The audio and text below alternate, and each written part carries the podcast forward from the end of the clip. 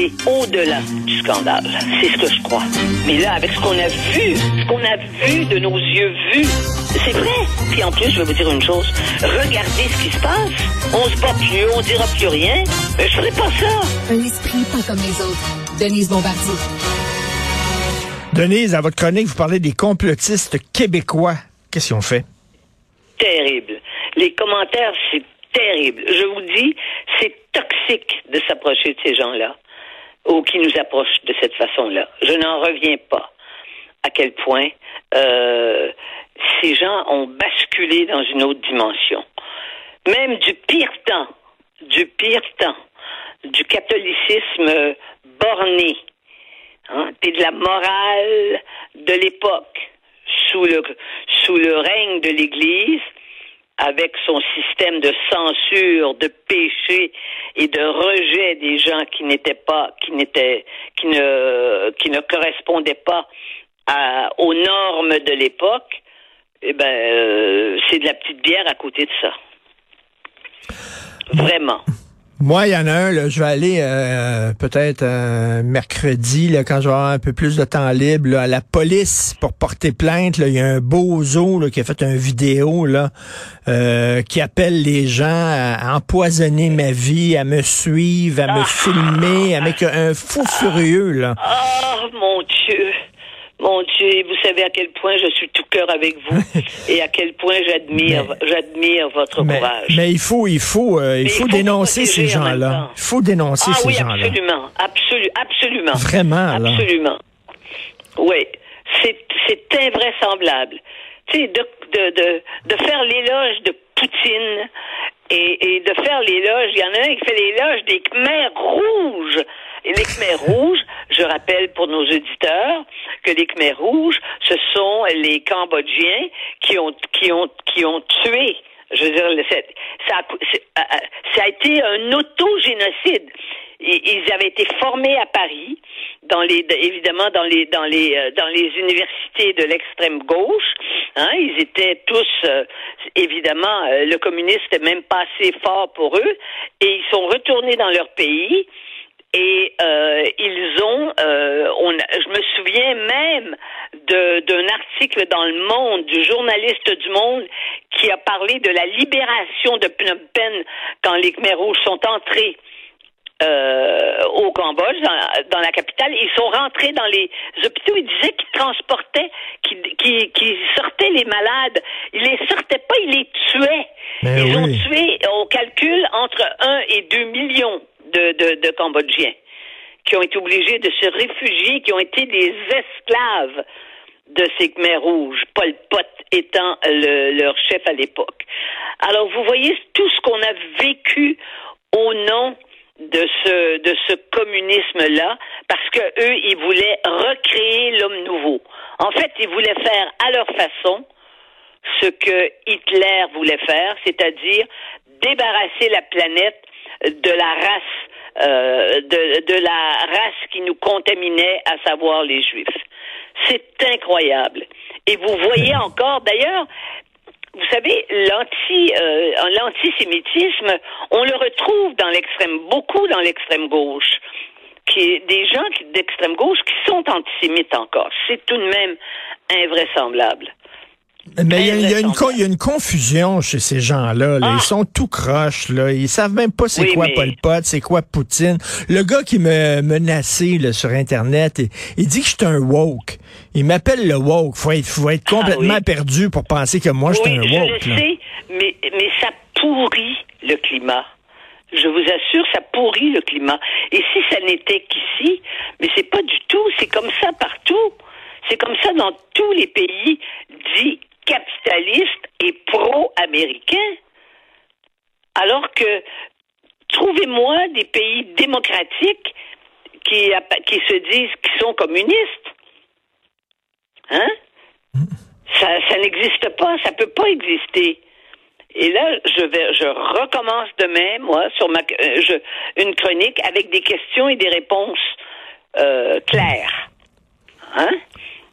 Ces gens-là, ils, sont, ils vivent parmi nous, là. Ils vivent chez nous.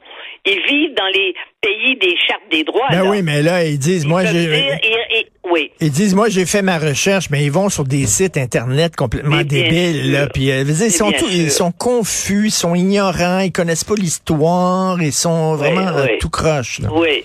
Et c'est la mise à, au fond, c'est la mise en échec de tout ce que euh, qu'apporte l'éducation supérieure. Je veux dire, ça donne rien d'aller à l'université puis de faire des de faire des diplômes et même à l'université avec le wokisme justement, même à l'université, je veux dire, on enseigne des choses qui sont inacceptables, inacceptables.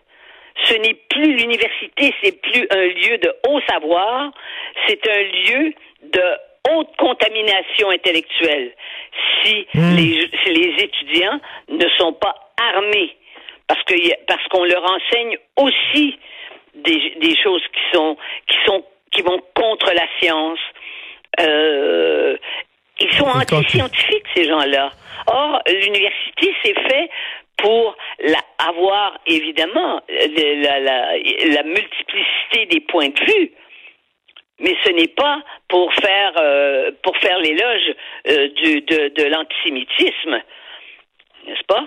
C'est pas fait pour ça, pour dire que ça, les camps les camps nazis n'ont pas existé. Mais il y a des, ça, s'enseigne aussi. On l'a vu d'ailleurs dans les universités, dans des universités dans le sud de la France. On a vu ça. Mais là, c'est comme un magma de, de, de, de confusion. Et c'est très, très dur de faire notre métier, sincèrement. Et comme Et vous, dites, là, comme prix- vous dites, vous voyez là, le prix, le prix que vous en payez. Puis, moi aussi, j'ai connu ça à ma façon. Oui, puis c'est- c'est c'est- c'est n'importe quoi. C'est- Il y a une confusion, on le dit souvent, Oui. vous et moi, il y a une confusion intellectuelle. On mélange la droite, la gauche, on pense Oui, que oui, les dictatures sont meilleures que la- les démocraties. Oui, oui, Alors voilà. c'est exa- exactement. Nommez-moi une dictature euh, euh, qui, qui, qui est meilleure que ce qu'on vit. Oui, mais en même temps, les Denise, regardez, pas le droit de parler. Ils ne Denise, savent pas. Ben- Ils sont jamais allés dans ces pays-là. mais regardez, Denise, Justin Trudeau lui-même a vanté la dictature chinoise en disant, ben, c'est le fun d'avoir une dictature parce qu'on peut prendre des décisions plus rapidement au point de vue Mais de oui, l'économie. C'est ça qu'il dit. dans un papier il y a quelques Ben semaines. oui. Mais oui, absolument.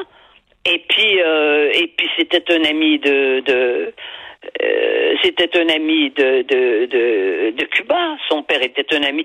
Écoutez, Fidel Castro est venu à Montréal au funérailles de- du père de Justin Trudeau et il était porteur du, cercueil. Bon, ben alors, quand, Et- quand même le premier ministre lui-même est confus, puis euh, Justin Trudeau, son frère aussi, qui a fait l'apologie de la Chine de Mao, alors que c'était le pire euh, assassin de l'histoire de l'humanité. Faut le faire Et- quand même. Et un documentaire, un gratiné sur l'Iran des ayatollahs. Alors, c'est sûr qu'il y a eu dans cette famille-là une espèce d'attirance par des par des, des, des gens qui n'étaient pas le, le père. Donc, Ben. euh, le père, c'était une sorte de posture euh, presque, c'était presque une posture théâtrale, ma foi, euh, qu'il avait. Mais les fils sont pas instruits comme le père. Mais, mais en même temps, c'est pas nouveau tout ça, vous le savez. euh, en France, dans les sûr, années dans les années 60, 50, il y avait plein d'intellectuels reconnus, respectés, admirés. Attendez, qui- oui. Ah, Dans les années 70, quand moi j'ai fait mon doctorat là-bas, les, y en avait des, des, des grands intellectuels, et puis ils étaient invités en Chine, ils étaient reçus comme des rois, évidemment, et comme, et comme ils aiment la bouffe, et que la, cuisine chinoise est la plus grande cuisine avec la cuisine française, ils revenaient et ils ne parlaient, moi je sais, je me suis retrouvée dans des dîners, et, euh, et où ils racontaient ce qu'ils avaient, on, leur avait servi des repas, mais qu'on servait, que l'empereur mangeait euh, euh, quatre siècles plus tôt, euh, avaient, c'était extraordinaire, et ils étaient reçus aussi en, en Union soviétique. Ils étaient, Mm. évidemment qu'ils allaient, mais Jean-Paul Sartre est allé en Union soviétique avec Simone de Beauvoir. Il y a Ah oui. les grands intellectuels français, mais il n'y a rien dit en revenant.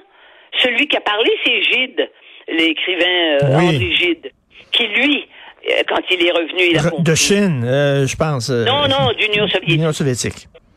Oui, oui, oui, oui.